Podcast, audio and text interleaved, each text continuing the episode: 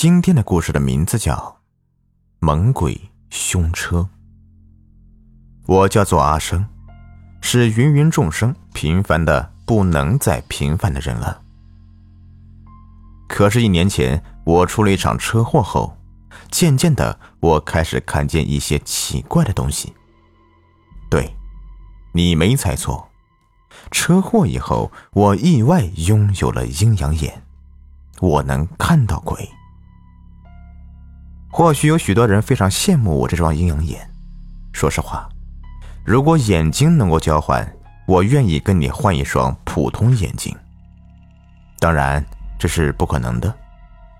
我也告诉你们，拥有一双阴阳眼非常痛苦。我记得那天，我如往常一样，为了孩子的奶粉钱加班。当我下班，都已经凌晨一点了。街上的人寥寥无几，更别提坐公交车回家了。我只好拿出手机叫快车，可是手机没信号、没网，这可把我气得够呛。大街上更是一辆出租车都没有，就连打电话叫朋友来接，也因为没有信号打不出去。难怪今天妻子反常，连一个电话都不打给我。原来是因为我的电话根本就打不进来，我心情郁闷，四处走走，又把手机举高，依然没有半点信号。结果在我郁闷的时候，四十四路公交车在我面前停了下来，司机大嗓门吼道：“喂，上来吧！”我一看是四十四路公交车，正好是我回家要坐的那辆。可是转念一想，不是早收班了吗？司机大哥真是神了，好像看到我的内心，大喊道：“上来吧，今晚加班。”我竟然不知道，连公交车司机都会加班。不过一看公交车上面竟然坐满了人，倒也没什么好怕的了，便上了车，坐定下来。公交车缓缓的向前开，一车人竟然鸦雀无声，气氛有些沉重。我想，兴许大家都是陌生人，没什么好聊的。再加上夜深了，大家都有睡意了。我静静的凝视着窗外的夜色，还能从玻璃窗户上看到身后乘客的身影。倒影里，是一男一女。男人戴着墨镜。看不清楚容貌，不过大约六十来岁，是一位大爷。大爷旁边坐着一位时髦的红衣女郎。这位红衣女郎非常奇怪，大热天的竟然穿着红色毛线连衣裙，脖子上还系着一根红丝巾。这美女不是脑子有问题吧？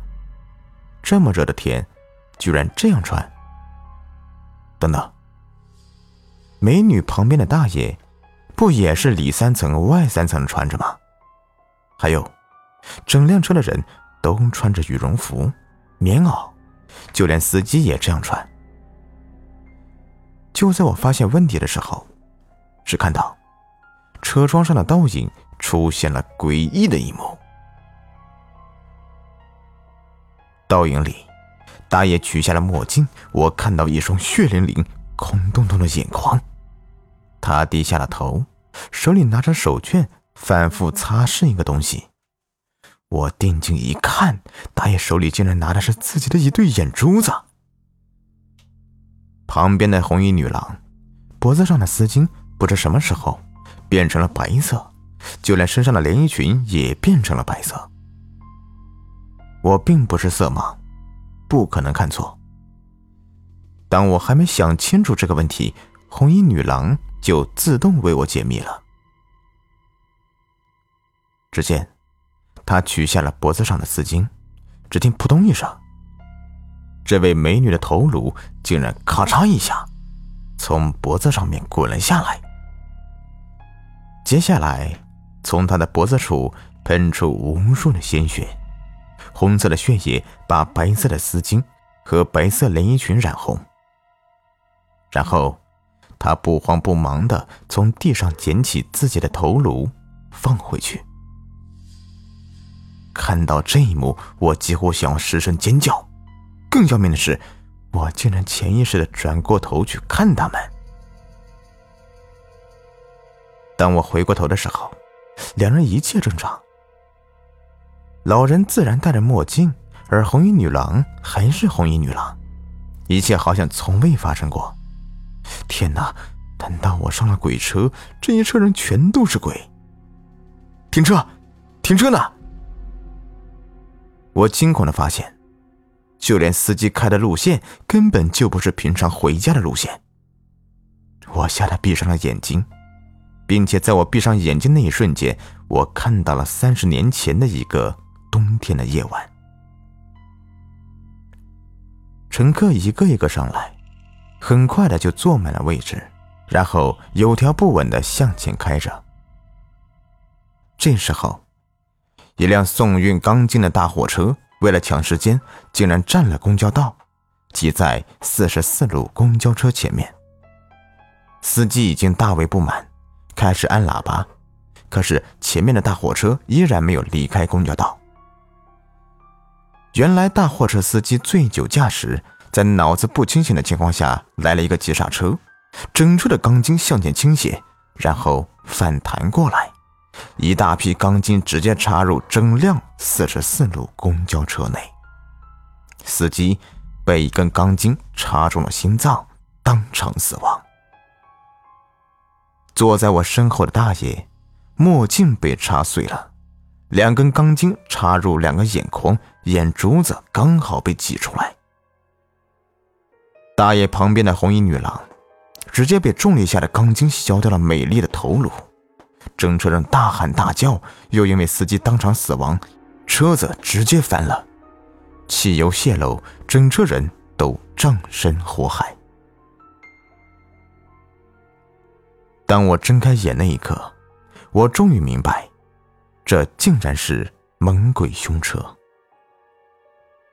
三十年过去了，这车鬼还没有投胎，并不是因为他们有怨气。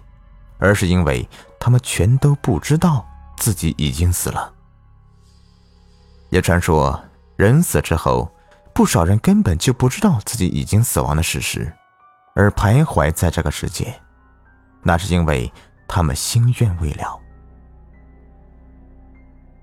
虽然之前老头子擦眼珠子，美女取下头颅，让鲜血染红衣服，那都是他们潜意识做的事。不过，他们内心并不知道自己已经死亡的事实。为了证明这一点，我看向窗外。四十四路公交车开的路线的确很陌生，因为这是三十年前的四十四路公交路线。我还看了车外的电子表，上面清楚的记录着：一九八九年凌晨一点二十分钟。天哪！一九八九年，我根本还没出生，所以并不知道有这个事情。不过，我想要告诉他们已经死了的事实，可是转念一想，这样不行。若是他们知道自己已经死了，全都会接受不了，到时候好鬼变猛鬼，那就难以收拾了。我又闭上眼睛想了想，他们出事的时候是凌晨一点五十分。也就是说，这三十年里，他们每天都会在凌晨一点五十分重复死亡。一年三百六十五天，三十年，也就是说，三十年里他们重复死亡现场一万零九百五十次。这得多痛苦呀！每次他们经历了死亡之后，又好像什么都没有发生，继续坐在四十四路公交车上。这一夜，我想了很多很多，我根本无法入眠，并不是因为我害怕，而是因为我看着一整车人他们死前经历的非人痛苦，死后依然得不到解脱，这是为什么？现在已经凌晨一点三十分了，还有二十分钟就会重复死亡现场了。我的心情好像坐过山车一样，紧张、忐忑，放下又紧张，就好像他们三十年里无限循环死亡一样。一点五十分终于到了，惨剧开始了。四十四路公交车血流成河，尖叫声震天，无数的钢筋涌入车内。我看到车上乘客开始一个一个的惨死，我想要上前阻止，突然无数钢筋朝我飞过来。还没等我反应过来，那些钢筋从我脸上、身上穿过。不过我依然安然无恙。我忽然意识到了什么，我根本阻止不了。这场死亡，这场事故发生在三十年前，所以不会对我造成伤害。眼前的一切全都是幻想。我记得在我小时候，奶奶是佛教信徒，她经常对我说：“一切幻想都是空”，还教我念《金刚经》。我闭上眼睛念经，眼睛还是止不住的流泪。我知道。我是为他们而流泪。一时间，我念的《金刚经》全都化为金色符咒，笼罩在他们身上，而我的眼泪分别滴在他们头顶。四十四路公交车上的乘客想起了三十年前的事情，他们知道自己已经死去三十年。虽然他们放不下，开始流泪伤心。甚至愤怒，却因为我念了《金刚经》，打消了他们内心的愤怒。不管如何放不下，这个世界已经不属于他们了。阴间的大门终于打开了，四十四路公交车朝着阴间开去。司机大哥和不少乘客探出头来，冲我摆手，嘴唇上下动了动。我知道，他们在跟我说再见。谢谢。阴间大门关闭，四十四路公交车已经进入阴间。这时候，冷清的大街上突然热闹起来。大街对面的大排档坐满了客人，人们喝酒划拳，好不快乐。我的手机也在这一刻恢复了信号，我妻子的电话刚好打来。好了，这故事就说完了。如果您喜欢的话，别忘了订阅、收藏和关注我。感谢你们的收听。